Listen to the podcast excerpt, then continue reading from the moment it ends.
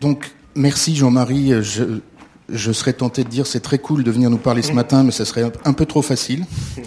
Merci à vous. Les meilleurs sont venus euh, pour cette avant-dernière séance du, du, SAS. Ouais. Euh, vous avez écrit ce livre que je vais faire passer parmi vous, si vous l'avez pas déjà vu. Euh, le coule dans nos veines, donc histoire d'une sensibilité de, depuis la Renaissance jusqu'au hipster, si, si, si on veut.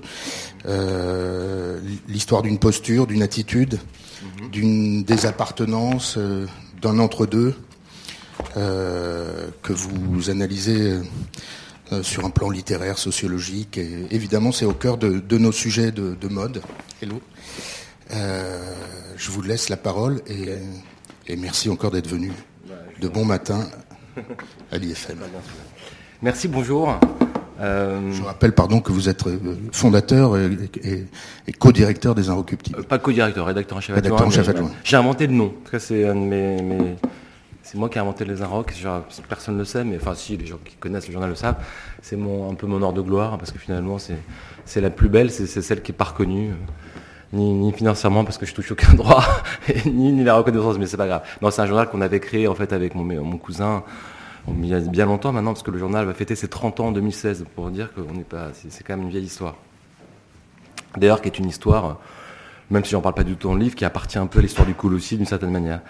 Alors, euh, je suis ravi de venir ici, euh, et je suis même très honoré de parler devant vous, parce que c'est vrai que c'est une école que, dont je connais la réputation, et, et donc euh, j'y suis évidemment assez sensible.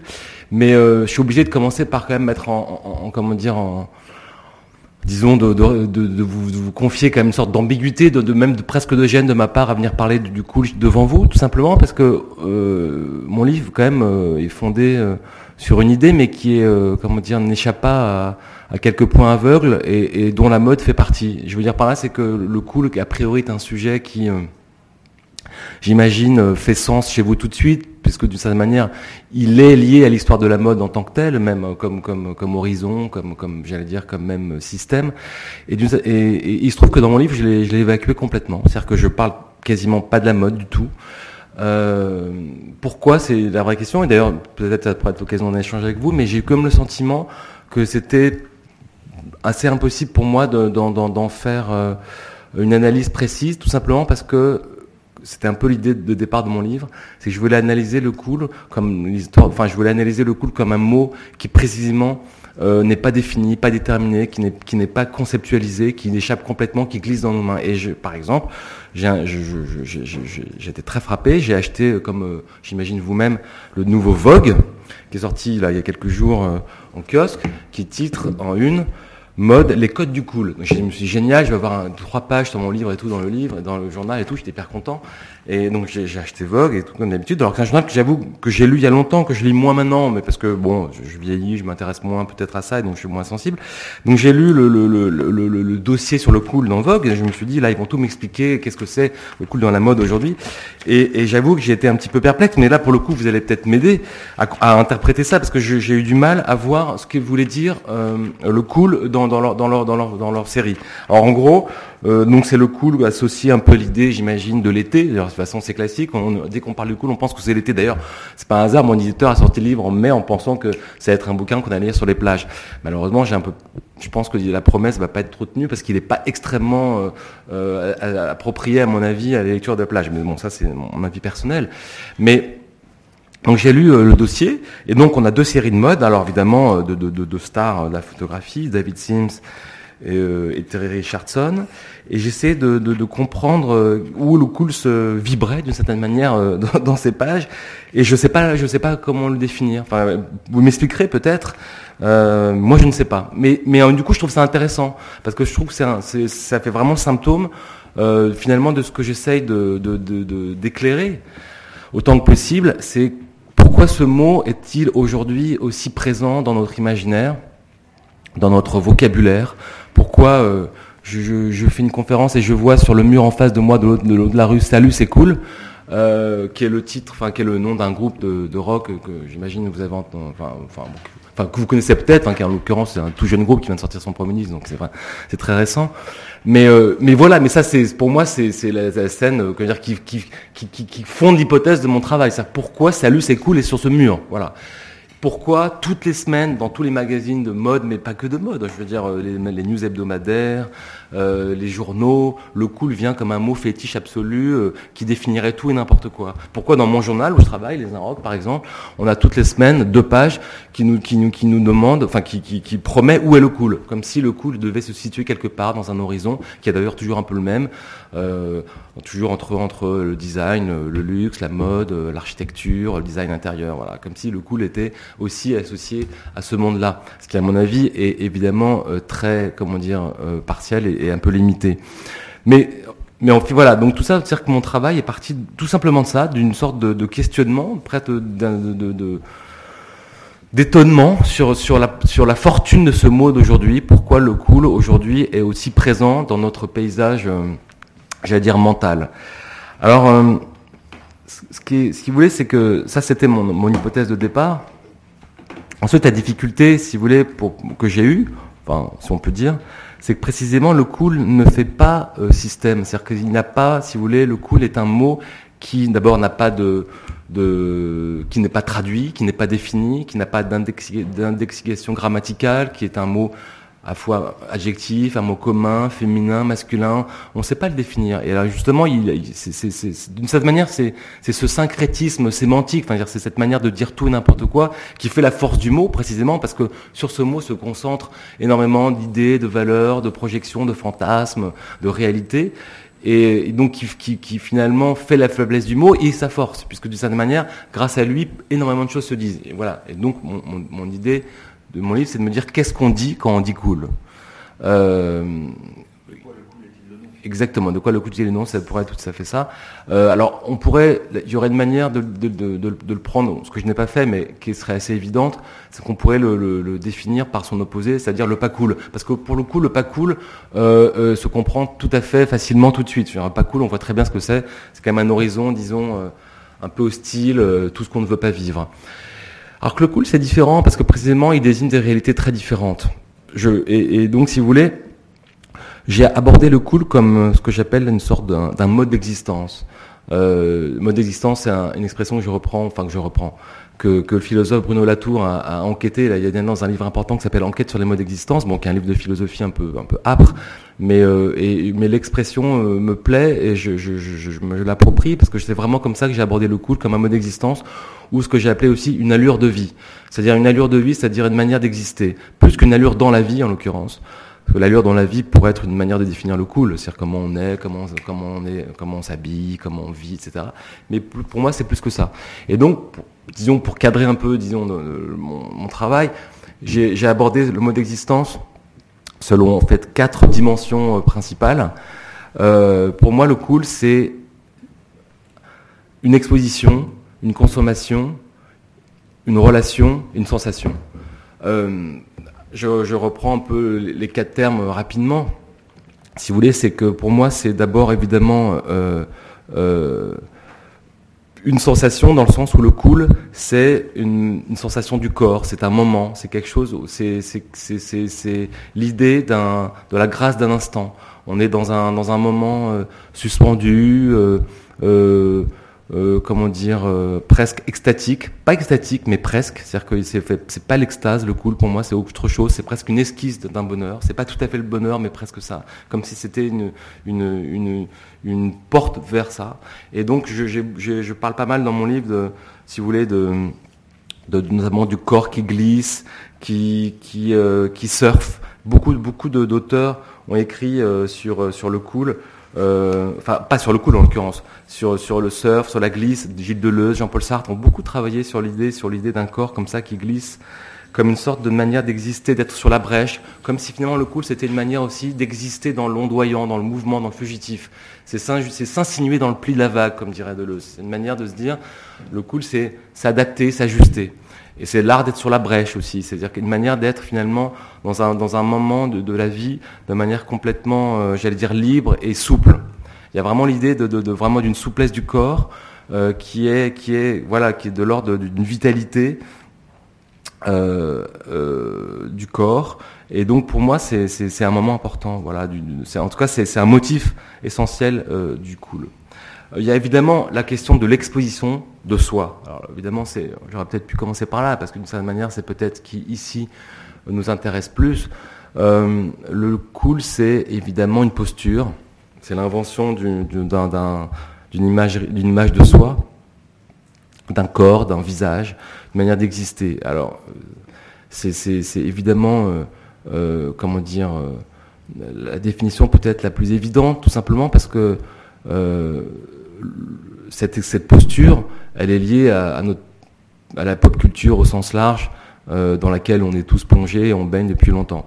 Et, euh, d'une certaine manière, euh, la photographie, par exemple, qui j'imagine vous intéresse un peu ici, est un vecteur de, de, de, de, cette épopée-là du cool. Par exemple, je parle dans le livre d'une exposition qui a eu lieu à Washington il y a deux ans, à la National Portrait Gallery, qui s'appelle American Cool et qui pour moi est vraiment symptomatique de, de, de ce que j'essaye de, de, démontrer, c'est que American Cool, c'était euh, donc une grande exposition de photographie, euh, donc quand même dans un musée prestigieux américain, qui euh, voilà proposait le récit de, de, l'Amérique, tout simplement, enfin du XXe siècle, euh, même de la fin du XIXe à aujourd'hui, à travers les icônes de ce que les Américains se, se représentaient comme les icônes du cool. Et, euh, et, et c'est intéressant parce que justement, voilà, voilà exactement. Et du coup, euh, euh, il y, a, plein de choses intéressantes dans cette exposition, au-delà des images elles-mêmes, qui sont voilà, des portraits assez connus de, grandes stars, euh, beaucoup d'ailleurs issus de la, culture, enfin des arts, c'est-à-dire beaucoup du cinéma, de la musique, beaucoup musique, cinéma, un peu politique, peu, mais surtout quand même comédiens, artistes et musiciens. Et c'est vrai que je trouvais ça intéressant que le titre lui-même d'ailleurs est un programme en quoi euh, finalement euh, euh, l'Amérique se regarde dans, son propre miroir comme, une sorte justement de précisément du pays du cool. Alors qu'on a l'Amérique, on sait très bien, c'est d'abord aussi peut-être surtout l'histoire de la violence. Je reprends le titre du film de Cronenberg que vous connaissez peut-être, qui s'appelle History of Violence, et qui est je trouve, d'une certaine manière, le, le, le, pôle finalement inversé du cool. Mais, mais d'une certaine manière, le cool et la, et et violence sont d'une certaine manière pour moi un peu les deux faces d'une même histoire. C'est l'histoire de l'Amérique. Comme si l'Amérique avait besoin, pour neutraliser ou disons apaiser euh, le, la, nervosité de son, de, son histoire. Je vous rappelle que le titre du célèbre film de Griffith, Birth of, Nation, naissance d'une nation, est vraiment fondé sur l'idée voilà, d'une scène primitive, originelle, qui est fondée sur la violence, sur la guerre. Et euh, il y a quelque chose de très fort dans, l'histoire de l'Amérique, justement, par rapport à ça. Et je trouve ça intéressant que, d'une certaine manière, la photographie euh, viennent comme une sorte de, vecteur de, la naissance du cool, tout simplement parce que euh, la photographie, depuis la fin du 19e, a pris, a inventé finalement la, posture du cool. Dans l'exposition, il, y a beaucoup de portraits de, par exemple, de, de Frédéric Douglas, qui était un, un, ancien esclave américain qui a été une sorte de grande figure de, la lutte contre l'esclavage et contre l'abolitionnisme, enfin pour l'abolitionnisme, et qui est une figure aujourd'hui un peu héroïque, euh, assez, culte euh, chez les Noirs américains, autant que presque Martin Luther King d'une certaine manière. Et, et, il se trouve que cet homme, Frédéric Bloch, a été euh, photographié énormément euh, à la fin du 19e. Et, par, sa, son attitude, par sa posture, par, par une sorte de désinvolture, par la beauté de son regard, par sa, démarche, il y avait quelque chose comme ça d'un corps comme ça euh, extrêmement euh, iconique qui, qui s'inventait en, même temps que Lincoln lui-même, le président Lincoln, se faisait photographier. Et donc, et, et d'une certaine manière, l'exposition fait remonter le cool américain à ça. C'est à un moment justement où la photographie précisément invente le cool d'une certaine manière. Et, euh, et, du coup, euh, cette photographie est évidemment essentielle. Alors, je vais peut-être faire peut-être un aparté rapidement, parce que du coup, je ne l'ai pas évoqué, parce que là, j'étais parti sur l'idée de, la posture, mais de l'exposition de soi. Mais puisque je parle de l'Amérique, il faut que j'en parle un peu, il faut que j'en dise deux, trois mots quand même, parce que c'est vrai que euh, il se trouve que dans mon livre, je parle aussi, avant même d'essayer de cartographier, de déterminer, de comprendre un peu comment le cool aujourd'hui se déploie, selon quel euh, comment dire, stratégie, quelles ruses, quelles images, euh, quels mots, etc. Il se trouve que j'essaie d'en faire l'archéologie aussi parce que le cool a une histoire. C'est ce que, ce j'essaie de, démontrer aussi dans le livre, c'est que c'est pas un mot uniquement sur lequel je reviendrai après qui, date de, notre époque contemporaine. Euh, puisqu'il y a pas mal d'historiens américains en fait qui ont travaillé là-dessus, pas du tout en France, que pour le coup c'est un sujet qui a été très peu exploré en France, mais pas mal d'historiens américains ont travaillé dessus. Bon, ce qui est assez logique vu ce que je viens de vous dire sur l'idée que le cool est un mot américain. Euh, c'est un mot d'ailleurs qui apparaît dans la langue anglaise euh, vers la fin du 19e siècle. Euh, donc c'est un mot assez récent quand même. il apparaît dans la poésie notamment américaine d'un poète comme Walt Whitman par exemple, qui parle beaucoup du cool, qui est vraiment un mot qui veut dire aussi calme, Collected aussi, c'est un autre mot qui est associé. Cool, calm, collected, c'est des mots vraiment apaisés, tranquilles. Il y a quelque chose comme ça, d'une, un peu à la taureau, quelque chose un peu d'une vie un peu apaisée, euh, euh, dans la nature. Il y a quelque chose de très fort comme ça. Et je trouve que beaucoup d'historiens américains on, remontent euh, la naissance du cool à, une scène qui peut paraître un peu paradoxale en apparence, qui est l'histoire de l'esclavage. pour beaucoup d'historiens, en fait, il se trouve que l'esclavage qui est quand même le, peut-être euh, le, moment le plus violent de l'histoire de l'Amérique d'une certaine manière, euh, en tout cas dans sa naissance, dans sa, scène primitive, euh, propose une manière d'exister chez, chez l'esclave qui est une manière justement d'être cool. C'est-à-dire, l'esclave cool, c'est celui qui, justement, soumis à la pire violence qui soit, à la pire domination, système absolument, j'allais dire, absolument violent le plus qu'on puisse imaginer, l'esclavage, euh, arrive à apaiser sa propre euh, colère, sa, propre, euh, son propre courroux, sa, violence. Il essaie de l'apaiser, de la refroidir. Le cool, c'est ça d'abord, c'est refroidir, apaiser, ce le, le, feu qui est en soi. Le cool, l'esclave apaise sa violence face au maître euh, non pas pour euh, comment dire euh, accepter son statut de domination, mais d'une certaine manière pour y résister, de manière passive, de manière comme une ruse, comme une manière de se dire toi tu m'agresses, mais moi je reste cool, j'apaise mon, voilà ma, détresse. Et c'est une manière un peu d'intérioriser comme ça une violence. Alors c'est une hypothèse évidemment, comment dire, un peu limite, hein, parce que je reconnais que ça peut paraître un peu étrange d'imaginer que l'esclave serait euh, l'icône du cool, pas du tout. Mais on voit bien qu'il s'invente là, dans un rapport au réel, dans un rapport à la violence, au monde, euh, une manière d'exister, qui est intéressante, je trouve, parce que d'une certaine manière, c'est une hypothèse que je fais après à la, fin de mon livre, mais que je pense que le coup n'est pas du tout une manière de, se dire euh, on est détaché, tranquille, suspendu au-dessus du réel, comme si le monde ne, nous concernait pas et qu'on était uniquement centré sur ses propres petits intérêts ou ses propres affects ou ses propres, son propre plaisir. Je pense pas du tout. Je pense que être cool, c'est être au contraire extrêmement plongé dans le réel et d'y faire face et, d'y résister d'une manière un peu détachée, euh, détournée. C'est une ruse. Et, donc dans la naissance de, du cool euh, lié à l'histoire de l'esclavage, je trouve que c'est une hypothèse que je trouve intéressante.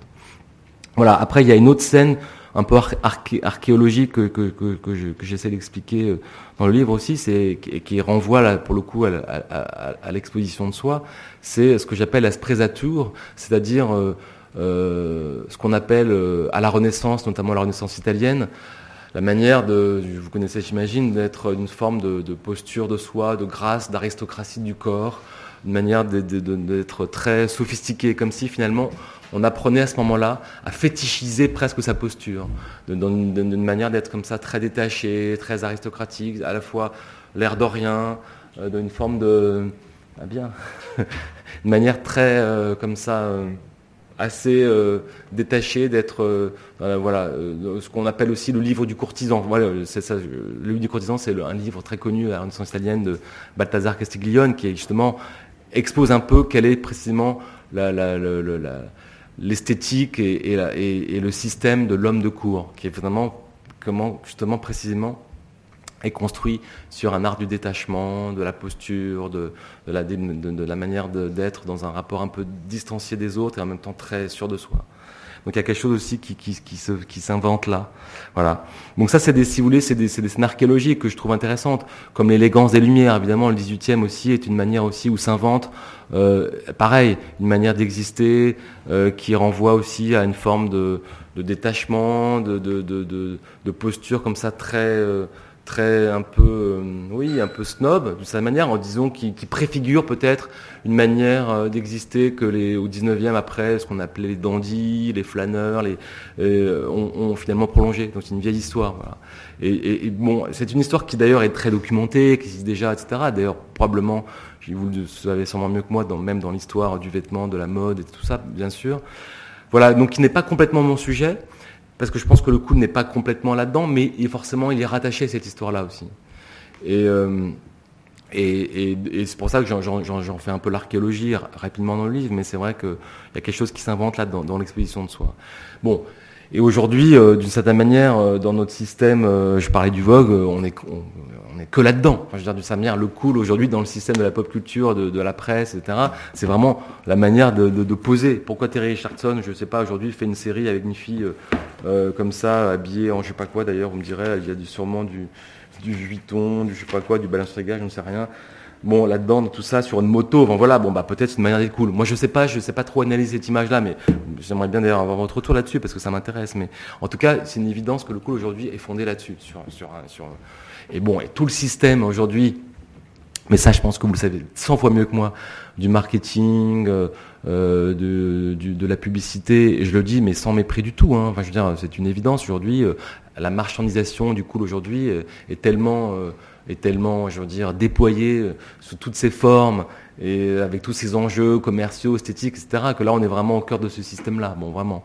Et, du, et quand je parlais de, tout à l'heure de la dimension de la consommation, on est dedans. Et là pour le coup, la, la consommation, le cool comme système de consommation, alors là pour le coup, c'est un sujet très documenté que je que je développe pas trop dans le livre parce que d'une certaine manière, c'est pas un sujet qui m'intéresse énormément à titre personnel et sur lequel je me sentais pas, euh, comment dire, euh, grand chose à raconter. Il y a un livre qui vient de sortir d'un un, un, garçon qui s'appelle Alexandre Sapp, s'appelle The Rebirth of Cool, euh, qui pour le coup lui euh, euh, analyse, je crois, beaucoup plus, de manière plus précise, le système de consommation des industries culturelles, créatives, en sens large. Comment le cool aujourd'hui est devenu une sorte de, de motif central, horizon obsessionnel de, de, de voilà, du système marchand. Voilà. Euh, je reviens à juste, euh, je fais un peu, je pars un peu dans tous les sens, mais un peu c'est à l'image de mon livre qui est, qui, qui, est, comment dire, qui est fondé aussi sur, sur un parti pris, qui est justement le, le parti pris un peu de d'un éclatement, d'une fragmentation, euh, parce que je crois vraiment, il y a une chose que, auquel je tiens beaucoup, c'est que je ne crois pas que le cool fasse système, comme je le disais tout à l'heure rapidement.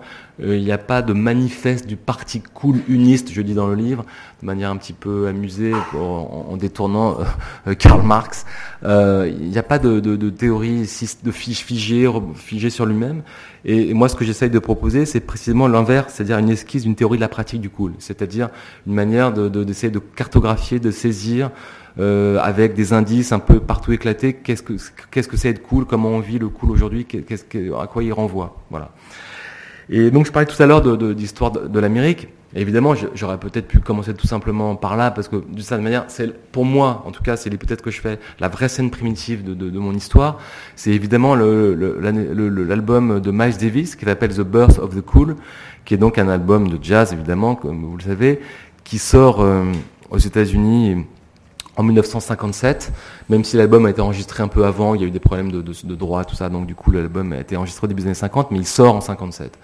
Et alors il se trouve que le disque, évidemment, euh, dans l'histoire musicale, est considéré comme un, comme un moment euh, vraiment disruptif dans le sens où c'est un moment vraiment de, de, vraie rupture dans l'histoire euh, du jazz puisque le disque vient euh, après toute la mouvance du bebop, c'est-à-dire que c'était un jazz un peu nerveux, un peu comme ça, un peu un peu un peu rapide à la Charlie Parker, etc. Et Miles invente, invente pour le coup un, un, une autre musique d'une certaine manière qu'on appelait donc le, le cool jazz.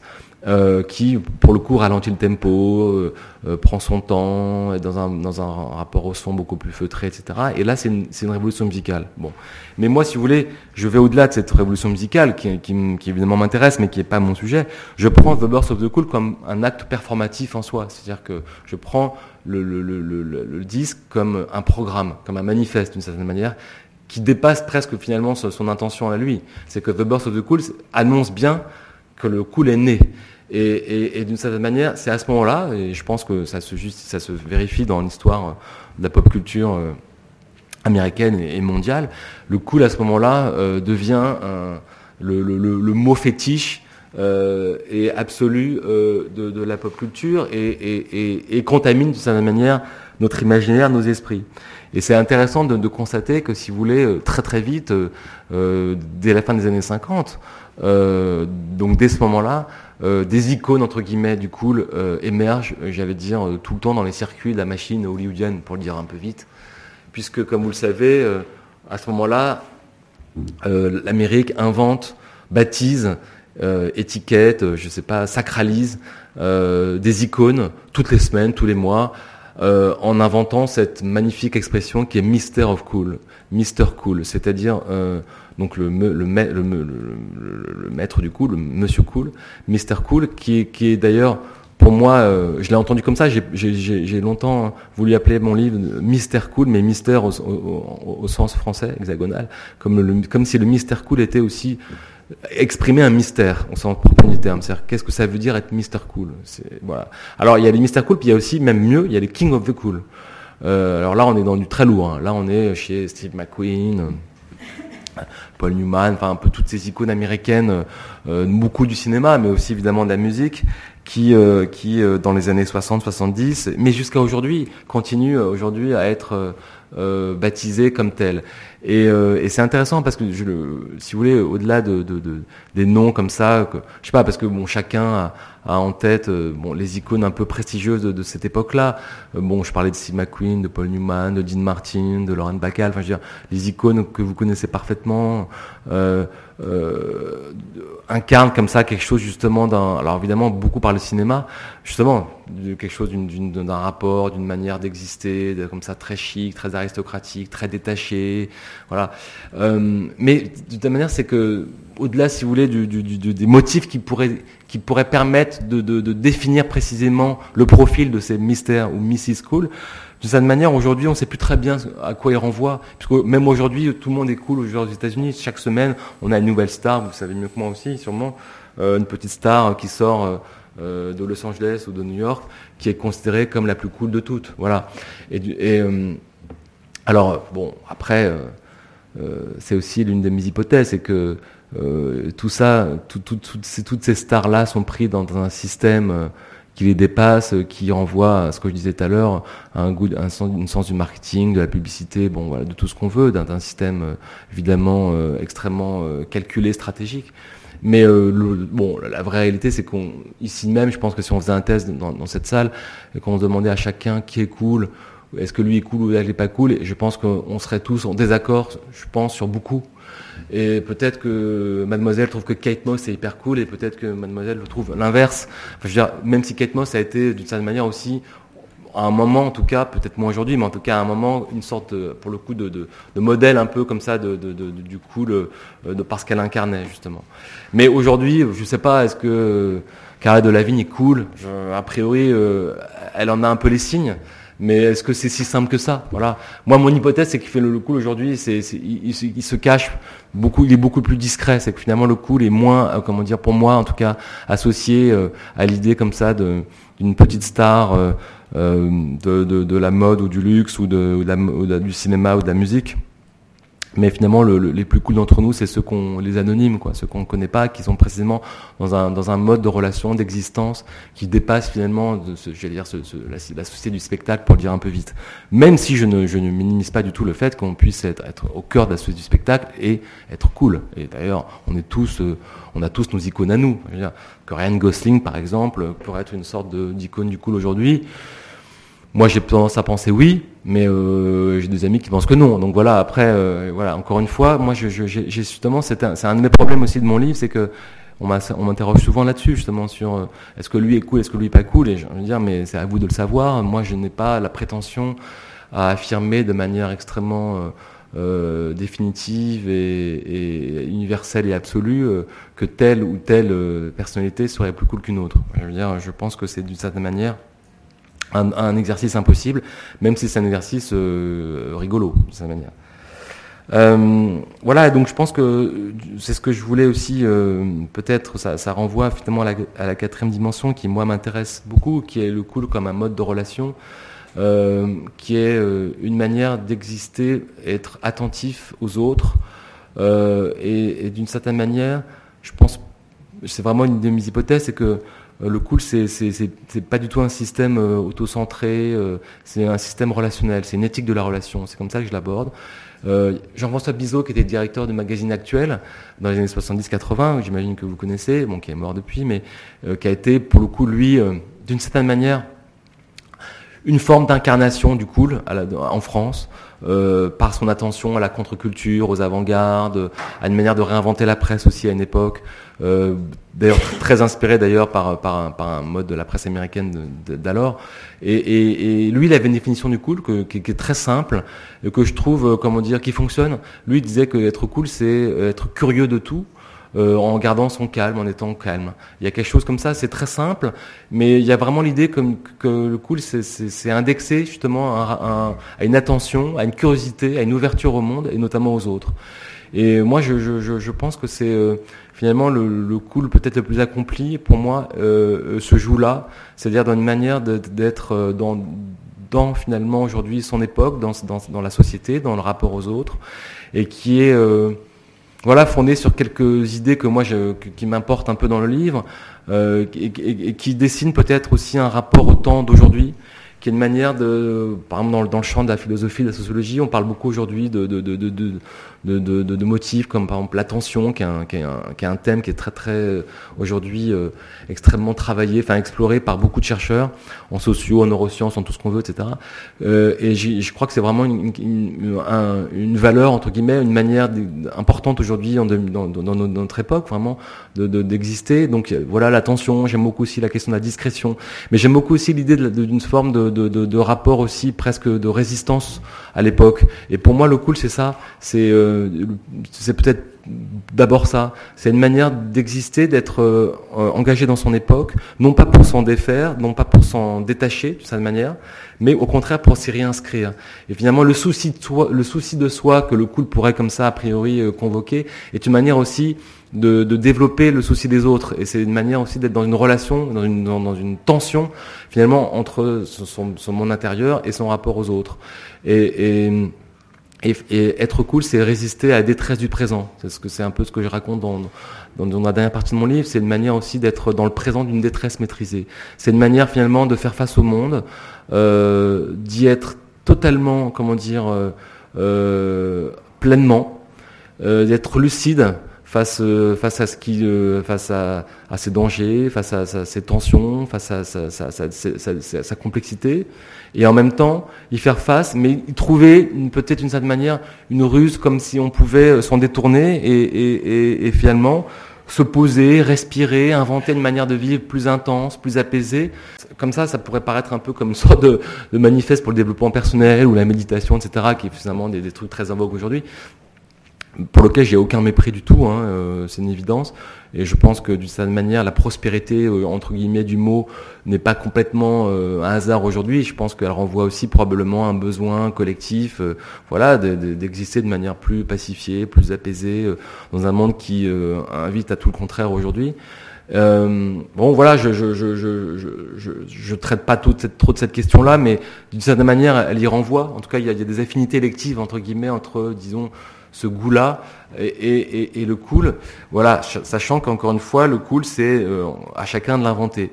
Mais si vous voulez, moi, je pense que l'une des idées que je développe un peu dans le livre est euh, assez simple. C'est que pour revenir au rapport comme ça à notre époque, euh, c'est que on, le dit souvent que notre postmodernité, voilà, qu'on remonte, disons, à la fin des années 70, pour le dire un peu vite, la postmodernité est qualifiée souvent par ce qu'on appelle la fin des grands récits. C'est assez connu. Euh, euh, Jean-François Lyotard, le philosophe, a défini la postmodernité comme ça, la fin des grands récits. Et d'une certaine manière, qu'est-ce qu'on fait de, tout ça? On voit bien qu'aujourd'hui, dans, dans, un moment un peu comme ça de grand questionnement par rapport à tout ça, justement à la fin des utopies, des grandes aventures collectives, des grands récits, ben justement à la fin de ces grands récits, j'oppose euh, la succession des petits moments du cool, comme s'il ne restait plus que ça, comme si finalement le, la, une manière de, de, de, de survivre, d'exister aujourd'hui dans un monde, euh, euh, j'allais dire difficile, c'est de rester accroché à ça. Alors, alors après, à chacun d'inventer sa propre grammaire, sa propre, euh, sa, son propre système existentiel. Mais si vous voulez, je, je, je, je, vois, euh, voilà, derrière le, le, le, le flou conceptuel du mot lui-même, en tout cas probablement un, un, geste, une envie, un désir, une obsession, un horizon. Et donc d'une certaine manière, si le cool est un symptôme, un symptôme peut-être justement d'un état difficile aujourd'hui de notre époque, il est aussi une esquisse possible, ce que, ce que j'appelle une utopie, une micro-utopie, euh, comme si finalement en s'accrochant à lui, peut-être qu'on pouvait aussi réinventer non pas le monde, mais notre manière d'exister, notre manière de s'y fondre. Et, euh, et c'était une manière aussi d'essayer de, de, voilà d'apaiser euh, un peu les tensions qui évidemment aujourd'hui euh, gangrènent nos rapports sociaux. Euh, on le voit chaque jour. Et, et, et, et donc c'est un ce n'est pas un programme politique, de là. Je suis pas naïf au point de penser que, justement le cool puisse constituer une politique, mais c'est une micro-utopie individuelle euh, à travers laquelle euh, peut-être collectivement s'invente autre chose. Et d'une certaine manière, le cool dans nos veines, c'est peut-être ça. C'est peut-être l'idée justement de, de réinventer euh, justement précisément une autre manière d'exister dans une époque qui ne l'a jamais été autant finalement moins. Je pense que si aujourd'hui le mot cool prospère autant, c'est que paradoxalement, il prospère tout simplement parce que notre époque l'est moins que jamais. Euh, et donc, euh, d'une certaine manière, de cette tension-là, j'essaye de comprendre un peu pourquoi euh, finalement le, mot nous entoure. Et, finalement, si voilà, j'ai essayé de, questionner ce mot, c'est aussi pour essayer de comprendre mon époque finalement. c'est ça qui m'a intéressé dans le cool, parce que le, cool, comme je vous l'ai dit, a une histoire, a une épopée, a une, mythologie même. et mais euh, d'une certaine manière, c'est un mot extrêmement, j'allais dire, de notre présent. Et, euh, je pense qu'il est rattaché aussi, d'une certaine manière, à la détresse de notre temps présent. Et je pense que c'est pour ça qu'il coule dans nos veines et qu'il faut qu'il coule plus que jamais. Voilà, maintenant, moi, je suis prêt à discuter avec vous sans problème, euh, parce que c'est vrai que par rapport à votre sujet, la mode, etc., si vous voulez, moi, j'en parlais tout à l'heure rapidement, si vous voulez, je si j'ai parlé de l'Amérique, j'aurais très bien pu me dire euh, finalement euh, le cool euh, dans la mode, je sais pas, c'est Ralph Lauren qui débarque des États-Unis dans les années 60 et qui invente une mode peut-être, ça vous, connaissez mieux que moi, disons un petit peu détaché, libéré des carcans, des, icônes de la mode française, de, Christian Dior à Saint-Laurent, j'en sais rien. Voilà. Et en même temps, je me suis dit, est-ce que c'est vraiment ça le cool? Enfin, je, je, je, ça me paraissait un peu limité, si vous voulez. Et je, je vois pas pourquoi finalement Ralph aurait le privilège au monopole du cool euh, et que Saint-Laurent ne l'aurait pas, au nom du fait qu'il développerait comme ça un système, euh, disons peut-être plus sophistiqué ou plus, haute couture. Finalement, la haute couture peut-être est très cool aussi, vous voyez, je veux dire. Donc je savais pas trop comment euh, aborder le sujet, parce que tout simplement parce que je suis pas un historien de la mode du tout, et, euh, comme je sais, c'est tout un peu le problème, c'est quand on aborde des questions transversales, parce que vous avez bien compris que moi je suis assez dans un dans un rapport transversal, parce que je circule à travers des champs très différents, à la fois dans mes références. Euh, disons littéraires, mais également dans les champs euh, culturels que, que, que, que, j'explore, parce que je parle évidemment un peu de la musique, mais aussi du cinéma, de la série télé. Euh, bon, vous voyez, donc c'est un peu compliqué pour moi. Et la mode, j'ai l'impression que c'est un, système tellement, comment dire, euh, contrôlé par, par, ses, par ses apôtres, qui a ses codes, ses, ses histoires elles-mêmes, etc., que je, je, je, me sentais pas trop l'envie de, de l'aborder. Euh, un peu, un peu de manière impuissante, hein, je le reconnais. Voilà, j'aurais aimé, je pense que j'aurais pu le documenter plus, mais euh, pour moi, le, comme je disais en introduction, le, mot est tellement euh, glissant, évasif, indéterminé, qu'il ne voulait plus dire grand-chose. Et si quelqu'un ici peut m'expliquer dans la, qui est-ce qui est cool dans la mode aujourd'hui, j'adorerais le savoir. À vous. Kitsune, Kitsune pourrait être très cool d'une certaine manière, n'est-ce pas? Ça devient caricatural. Ouais. Enfin, je trouve que tout devient caricatural. Hier, justement, je suis dans une boutique Kitsune et à force de vouloir être un peu branché, un peu décalé, un peu, tout devient caricature de soi-même et tout devient de plus en plus lissé et tout le monde fait un peu la même chose. Mais oui, mais c'est aussi la question du recyclage, enfin, de la réappropriation permanente qui est le, qui est, qui est le motif, euh, constitutif de la pop culture. Enfin, je veux dire, on est vraiment là-dedans et la mode peut-être peut-être pas plus, mais autant que la musique, d'une certaine manière aussi. Tout, tout circule, tout se recycle, tout se réapproprie. Et d'une certaine manière, euh, voilà, c'est pour ça que c'est compliqué euh, de définir euh, le mot. Mais je trouve ça quand même assez intéressant, vous voyez, que, que les codes du cool, le mode, les codes du cool, c'est quand même, c'est pas non plus un hasard. Enfin, dire que Vogue décide de, de, mettre ça en avant, en avant sa une. Voilà. Alors bon, mais encore une fois, c'est ce que je pense, c'est que je sais pas ce que c'est. Mais est-ce que à l'époque, j'ai l'impression que les, choses qui étaient peut-être cool à l'époque sont plus pérennes, alors qu'aujourd'hui les phénomènes du cool sont très marqués dans le temps, c'est-à-dire qu'ils ont une espérance de vie qui est beaucoup plus limitée, alors que vous parliez d'icônes euh, tout à l'heure qui jusqu'à aujourd'hui restent. Euh, et par exemple, Jacques Chirac qui aujourd'hui est très, euh, enfin la chiracisation du mot, comment ça sort Tout à fait. Ça, c'est, d'ailleurs, je, je, je, cite dans mon livre. Euh, je trouve, je trouve ça hallucinant. Enfin, voilà, maintenant Jacques Chirac devient une icône du cool. Alors là, vraiment, alors les bras m'en tombent. Mais c'est que les gens ont, plus de mémoire politique. Enfin, j'ai un moment icône du cool Jacques Chirac, mais euh, je peux lui situer son, son parcours politique. Enfin, au-delà d'idéologie euh, des partis pris, parce que là, c'est trop compliqué. Mais enfin, je veux dire, faire de Chirac un, icône du cool, c'est hallucinant. Mais pourquoi? Eh ben ça sort tout simplement. D'abord, ça sort des réseaux sociaux, d'internet, etc. Ok. Et des mecs ont trouvé Chirac, enfin des mecs et d'autres parce que c'est vrai que Jacques Chirac, pour le coup, faut lui reconnaître.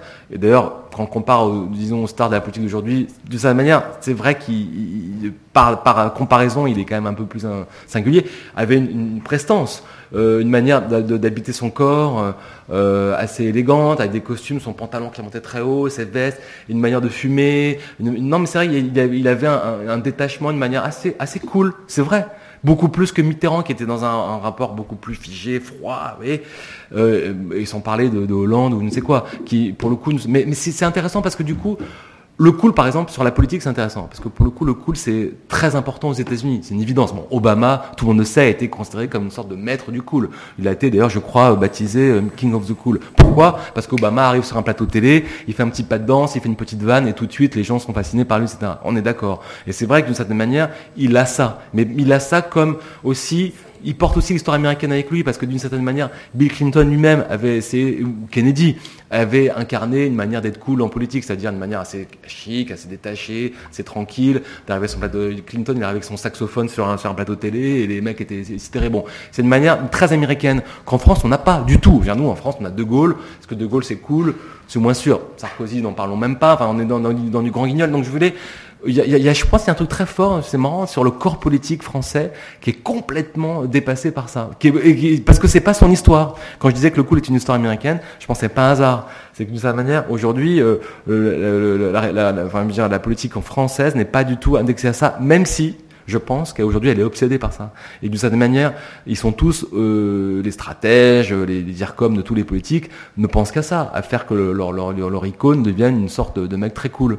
Voilà. Et quand Mitterrand, en 1980, arrive chez Mourouzi 13 heures pour surjouer le mec un peu branché, euh, où il est ridicule, où il dit qu'on dit pas branché, mais branché, mais, mais, mais comment il dit euh, câblé. blé, voilà, voilà, câblé. Si vous voulez écouter la séquence, on, peut se la diffuser. Voilà, voilà non mais genre, on est là, on est dans un jeu d'une sorte de surjeu, une posture totalement pathétique, et, qui renvoie à un truc très important dont j'ai pas parlé là, qui évidemment qui est le faux cool. Alors pour le coup, le faux cool, si on sait pas très bien ce qu'est le cool, on sait très précisément ce qu'est le faux cool, parce que pour le coup, on en est, on en est entouré. Et, alors là, pour le coup, je trouve que c'est du cirque, et euh, bon voilà, qui est, qui est, qu'on démasque très très vite. Voilà, donc Jacques Chirac, cool pour ça. Mais en même temps, on voit bien la supercherie, l'absurdité, et qui renvoie à ce que je disais un mot qui ne veut rien pas dire grand chose finalement qui peut dire grand chose parce que j'essaie de démontrer que à travers le mot pas mal de choses pouvaient être finalement énoncées secrètement, euh, discrètement, euh, inconsciemment probablement, parce que je pense que dans le cool, on dit quelque chose, notamment de notre rapport à notre époque, c'est une évidence. Et en même temps, on voit bien que l'usage du mot est tellement élastique, tellement, euh, comment dire, absurde, qu'on peut, voilà, lui faire dire n'importe quoi. Parce que Jacques Chirac, qui connu cool, on est mort de rire. J'ai vu récemment dans un bar branché du passage des petites écuries, vous voyez, il n'y a, vraiment pas plus hipster que ça. Au fond du, bar, une, affiche de 2 mètres sur 3 euh, avec Chirac et Bernard Ponce. Ah oui. Je ne sais pas si vous connaissez Bernard Ponce. Euh, oui, en, gros, c'est en Nouvelle-Calédonie. Et donc, je demande aux, jeunes, euh, le, serveur avait 23 ans, je lui dis, mais pourquoi cette image de Chirac? Il me dit, il me dit ça, il me dit c'est très cool. Je dis mais pourquoi? Il me dit c'est notre dernier président qui avait des couilles, me dit-il.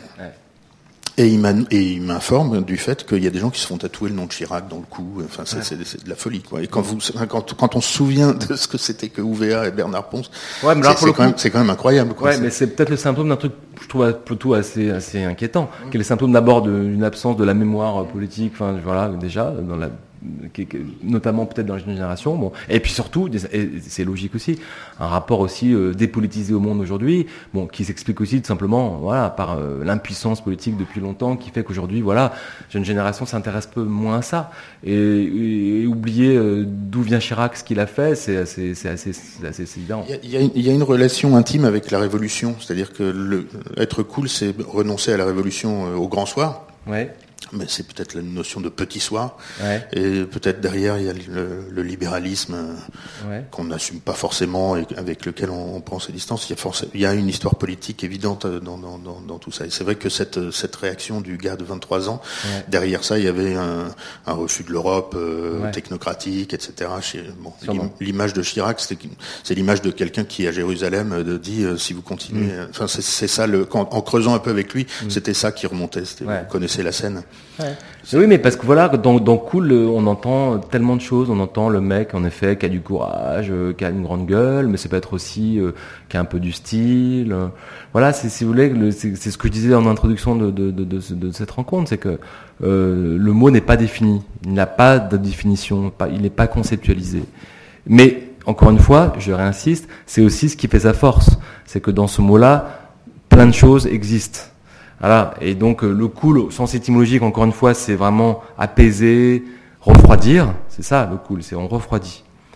Mais voilà, en même temps, euh, ça n'empêche qu'aujourd'hui, euh, j'en parle un peu dans mon livre, les révoltés d'aujourd'hui, les indignés, tout ce qu'on veut, sont une manière aussi d'être cool, c'est-à-dire dans un rapport justement attentif à l'époque et surtout pas justement détaché. C'est que moi je crois vraiment que le détachement est une manière d'être cool, c'est un détachement dans le rapport au monde. J'ai je, je, une formule dans le livre euh, à laquelle je tiens pas mal. Et pour moi, le cool, c'est être au cœur du monde et décentré dans la vie. C'est-à-dire qu'il y a quelque chose comme ça, d'une sorte de tension entre une manière d'être vraiment présent au monde et en même temps détaché dans le rapport aux autres.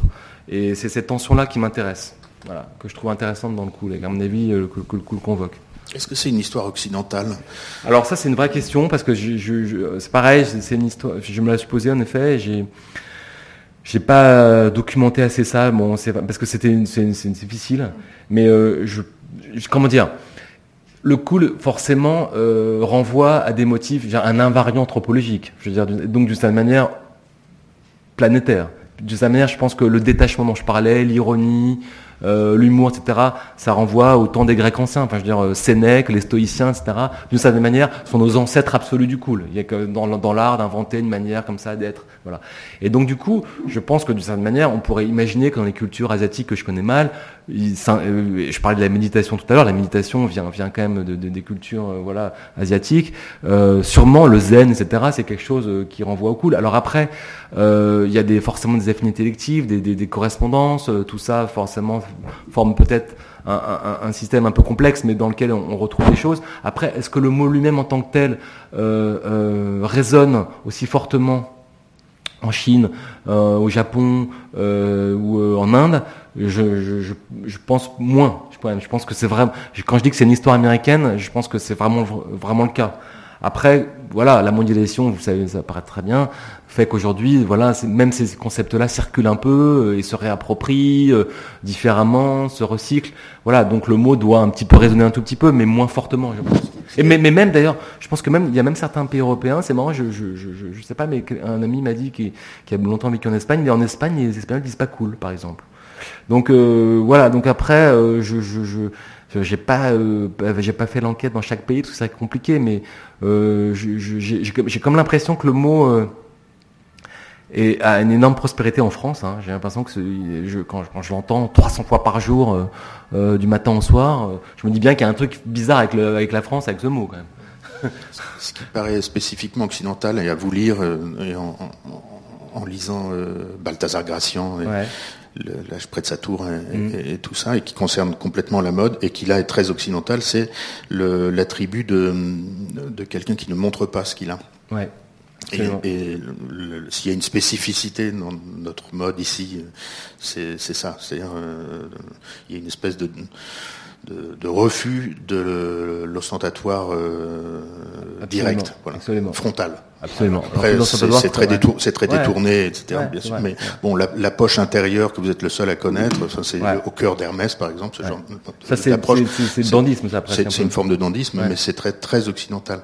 En revanche, l'attitude cool, euh, on la retrouve à Pékin euh, très fortement. Et c'est naturellement après 89 une façon de, de critiquer sans s'exposer trop. Euh, le Japon, enfin, alors il faudrait analyser leur, leur définition des choses, mais mais il y a évidemment une mondialisation de, du phénomène. Exactement. Si vous voulez, alors ce site, vous connaissez ce site Chirac Machine? Montrez-nous. Vous le connaissez, Jean-Marie, ce, euh, site euh, J'ai dû voir, ouais. Donc c'est un, c'est un, une collection sonore. Et ah donc là, si on clique sur colère, je pense que c'est le. Est-ce que ça va? Chirac Machine, ça s'appelle ça? Ouais, Chirac Machine. Ah, le son sort pas comme toujours. Bon, enfin, je vous, laisse aller voir, c'est assez drôle. Est-ce qu'il y a des, questions, des remarques, des, interventions Louise? Non, mais je me demandais justement dans la mode, euh, pour définir le cool, est-ce que c'est pas un truc où c'est euh, dès que ça devient mainstream, ça quitte le cool justement dans la mode? C'est pour ça que c'est difficile à définir parce que c'est un truc assez caché et que dès que voilà, dès que ça, ça devient euh, marketé comme vous dites, bah, ça quitte le cool et c'est c'est pour ça que c'est difficile à, définir en fait dans la mode. Je me mmh, demandais. Ouais, sûrement. Mais euh, c'est une autre question. Est-ce que le mainstream est, euh, comment dire, euh, la sortie du cool ou pas? C'est difficile à dire ça aussi parce que d'une certaine manière, bon, en mode peut-être, mais pas en musique. Aujourd'hui, petite star qui sort, qui fait un single ou je sais pas, qui devient tout de suite mondialement connu, elle est tout de suite considérée comme cool. Voilà. Après mais dans la mode, je pense que c'est c'est pas compliqué. aussi plus compliqué. D'accord. Mais moi, ce que je trouvais. Euh... Par exemple, Balenciaga, Vuitton, c'est pas cool. Non, pas pour moi. D'accord. ok. Enfin, enfin, moi, je le. Non, je trouve qu'il y a un truc euh, marketé. Ils veulent. Enfin, ouais. Enfin, moi, j'arrive pas à les associer à du cool. D'accord. Par contre, tu, tu, vois plus le cool dans des dans quoi dans des dans des chez des stylistes un peu marginaux. Ouais, euh, ouais, ou une attitude plutôt. Où j'ai découvert une marque qui est plus euh, qui Enfin, dès que la marque sera connue, j'ai plus envie de la porter parce que je vais plus la trouver cool parce que tout le monde va la porter. Et que mon, enfin, moi je le vois comme ça. Mais, est-ce euh, que tu crois que ça, c'est ton, ce point de vue-là, tu penses qu'il est partagé par euh, des gens de ta génération, enfin de, de, de, de, ton école ou je, je, moi je me rends pas compte. Est-ce que ici à l'IFM vous êtes tous obsédés par euh, justement précisément par l'avant-garde, les, les, les, circuits parallèles, ou est-ce que vous vous intéressez au, au système, j'allais dire central de la mode, genre la plus la plus puissante? Oui, mais je pense juste, ouais. C'est parce qu'on est tellement dans le cœur du métier qu'on va chercher euh, des trucs à côté, mais c'est peut-être que la personne dans la rue va mm. définir le cool dans la mode différemment. Mm. Mais... Mm. mais moi, ce que je trouve intéressant, par exemple, euh, enfin, je trouve les magazines, ils utilisent le cool à toutes les sauces. Et justement, enfin, je suis venue parce que j'avais lu un article dans Grazia sur votre livre, et ils n'arrivaient pas à en parler en fait. c'était euh, c'était creux, l'article était vraiment creux, je trouvais. Donc je, voilà, j'ai voulu venir pour voir euh, de quoi ça parlait, mais ils, ils en utilisent tout le temps, mais ils n'arrivent pas à l'expliquer. Enfin, c'est. Hmm. Bah oui, c'est ça. C'est un mot qui est, euh, qui, qui est compliqué à expliquer. Ouais. Pour ça que j'essaie d'essayer de, de, de, de l'éclairer, mais c'est vrai que c'est pas simple. Merci. Vous faites euh, des développements particulièrement intéressants sur l'évolution de la civilité, puisqu'à l'origine, ouais. la Spreizatour est une une politesse aristocratique. Et euh, le cool finit par devenir une espèce d'autocontentement euh, sans, sans l'égard pour les autres dont vous avez parlé vous-même. Mhm, mhm. Et donc cette, euh, cette évolution un peu, disons, vers moins de normes, puisque le, le, cool est aussi un refus de la norme, porte plein de pièges en lui. On, on peut tomber dedans comme on, comme, comme, comme on tombe dans une mode euh, non, non pensée. quoi. C'est vrai que j'en ai, j'en ai pas parlé, mais, euh, mais c'est vrai que hum, c'est important ça, parce que le cool est très critiqué aujourd'hui aussi. Le cool vu par Finkelkraut. Voilà, alors le, pour, pour Finkelkraut, le cool c'est le pire de tout. Et mais, mais de cette manière, lui est, est, bon et, et, tout un champ, disons un peu qualifié souvent de conservateur, disons, dans l'espace euh, intellectuel, médiatique du moment. Il n'est pas le seul, mais j'ai remarqué ça, c'est intéressant. Tous les livres que j'ai lus récemment de, des auteurs un peu de, ce camp-là euh, détestent cool. Pourquoi? Parce que le cool, c'est le mot vraiment d'une décadence. C'est le cool, c'est en effet, comme vous dites, le, deuil de la civilité. C'est un ado qui dans le métro pose ses pieds sur sur sur sur le siège et, se fout de, celui qui est à côté de lui. Vous, utilisez Autolib? Moi oui, oui. Ah non, Autolib, non, moi je suis Vélib. Autolib, a priori, c'est très cool. je, je sais pas, qui utilise Autolib ici? Non, mais moi j'utilise Autolib toutes les, presque tous les jours. Il n'y a pas une Autolib où quelqu'un n'ait pas laissé un mouchoir, un, emballage de kebab sale. Donc c'est très cool de conduire des Autolib, mais, tout le monde s'en fout. Et, ce truc-là est, enfin, voilà, si vous pouvez conclure sur, euh, enfin, prendre une distance avec, euh, enfin, revenir à votre votre essence euh, d'ouverture à autrui. Ah oui, qui, qui, se perd beaucoup. Dans non, non, mais moi, je, moi, j'adore la civilité. Hein, mm. C'est une évidence.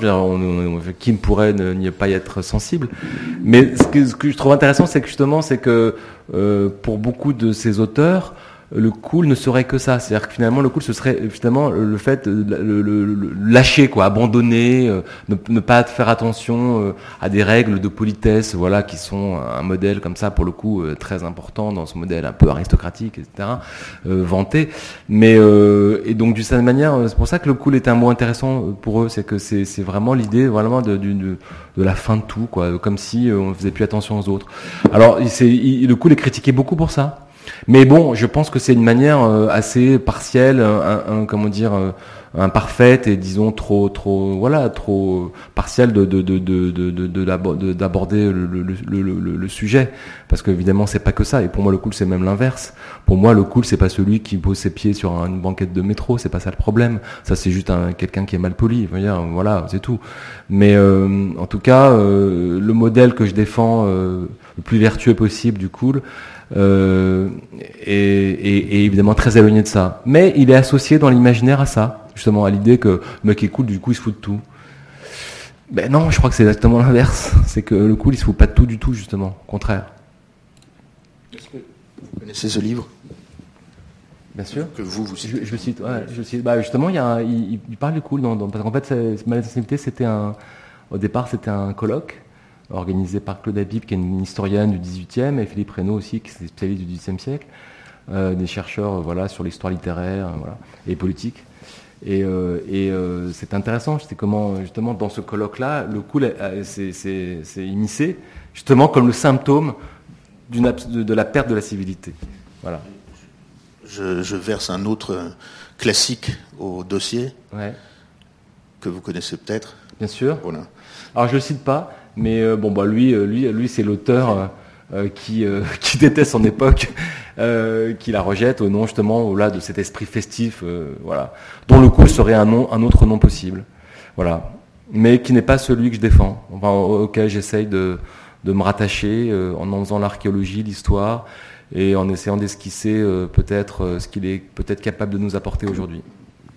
C'est juste pour, pour déborder un peu vers une certaine indigestion du cool qui peut provoquer des réactions tout à fait compréhensibles comme celle-là. C'est très, c'est très amusant de dire ça. C'est très bien fait. Enfin, c'est, en gros, c'est, euh, euh, vous voyez, vous voyez Paris plage. c'est quand Paris plage prend, prend le dessus sur le reste. Ouais. C'est vrai qu'à Paris, on connaît beaucoup ça. On, connaît beaucoup ça. Laura, c'est vous avez fini? Donc le livre est, paru chez, chez Robert Laffont. Oui. Euh, le cool dans nos veines, juste une question, c'est une commande ou c'est un livre que vous portiez en vous depuis longtemps? Ah, euh, On porte toujours secrètement, euh, inconsciemment peut-être des idées. Non, en l'occurrence, c'est ni l'un ni l'autre. C'est de suite à une discussion avec une éditrice qui me demandait si le sujet m'intéressait. Je, joue un peu, mais j'avais pas réfléchi spécialement. Et, en y réfléchissant, je me suis dit que c'était un sujet sur lequel j'avais des choses à dire. Voilà. Donc c'est un peu une commande réappropriée. Merci beaucoup, Merci beaucoup. en tout cas. Merci à vous.